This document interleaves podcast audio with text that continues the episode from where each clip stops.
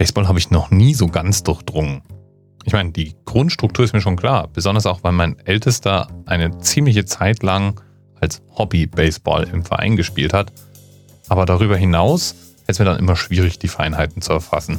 Was ich aber immer schon faszinierend fand, war, wie viel Kultur, wie viel Ritual und wie viel Geschichte rund um dieses Spiel in den USA herrscht. Für Amerikaner ist Baseball eben viel mehr als einfach nur ein Spiel. Es ist Kultur. Es ist Geschichte. Und manchmal wurde mit Baseball eben auch die Welt ein kleines bisschen besser gemacht oder verändert. Und deswegen gibt es im Baseball, speziell in der Major League, im Major League Baseball eben, auch eigene kleine Rituale, Feiertage, um an besondere Ereignisse zu erinnern. Ein solcher Feiertag ist der 15. April. Und zwar jedes Jahr. Und am 15. April spielt sich ein interessantes Schauspiel ab. Wer an dem Tag zu einem Baseballspiel geht, wird feststellen, dass alle Spieler dieselbe Nummer tragen. Und nicht nur die Spieler, auch alle Coaches, alle Manager und alle, die sonst noch mit den zwei gegeneinander antretenden Teams zu tun haben. Sie alle tragen das Trikot mit der Nummer 42. Da schlägt doch das Nerdherz höher, oder? Aber noch was, das Mysterium geht weiter. Am 15. April laufen alle mit dem Trikot mit der Nummer 42 rum. Aber den ganzen Rest des Jahres findet sich keiner auf dem Spielfeld, dessen Trikotnummer 42 ist. Was hat's wohl mit der 42 auf sich, fragst du dich jetzt vielleicht. Und warum, könnte die zweite Frage sein, erzählt der Dirk mir das in Folge 582. Fangen wir doch mit dem zweiten an. 582. 582. Unser Themenpate Eri wies darauf hin, dass 5 mal 8 plus 2 42 ist und das gleichzeitig der Titel eines Films ist. Ich hätte also über diesen Film reden können. Aber das wäre ja dann so ein bisschen lame gewesen. Denn der Film erzählt nämlich eine Lebensgeschichte. Die Geschichte eines Mannes nämlich, der 1947 die Welt nicht nur ein kleines Stück zum Besseren verändert hat. Er trat nämlich am 15. April 1947 als erster Schwarzer seit über 80 Jahren in der Major League Baseball an. Um fair zu bleiben, die Zeit war schon eine ganze Weile reif dafür, dass der erste farbige Spieler in ein Team aufgenommen wird.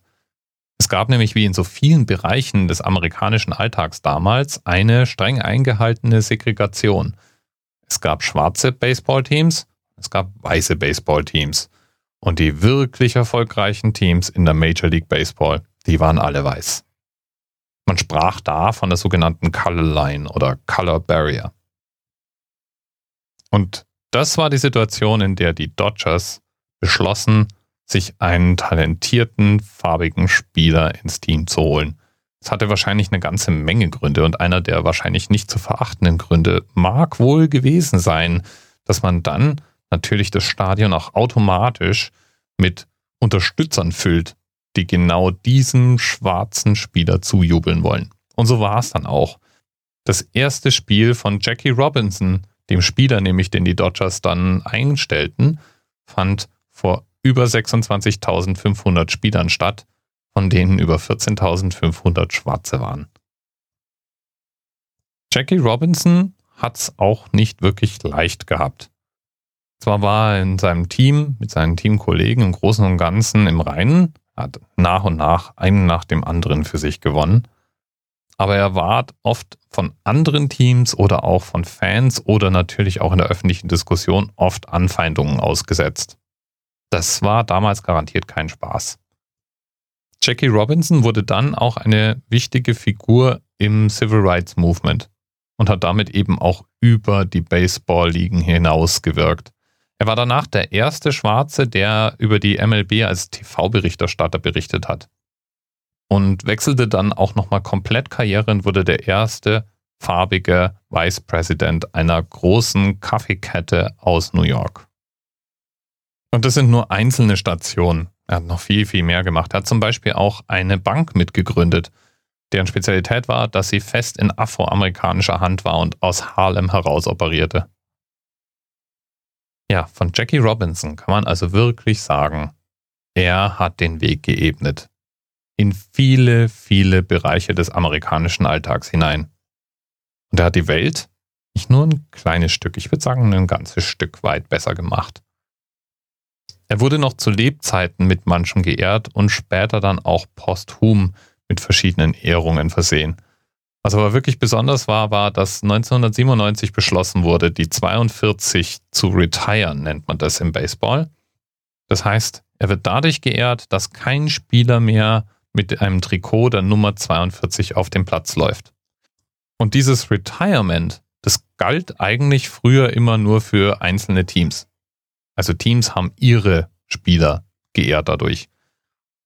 Und Jackie Robinson war der erste, bei dem die gesamte MLB beschlossen hat, die 42 in seinem Namen zu retiren und außerdem dann eben auch den Jackie Robinson Day zu veranstalten. Der Tag eben, der jedes Jahr am 15. April stattfindet, an dem alle ein Trikot mit der Nummer 42 zu Ehren von Jackie Robinson tragen.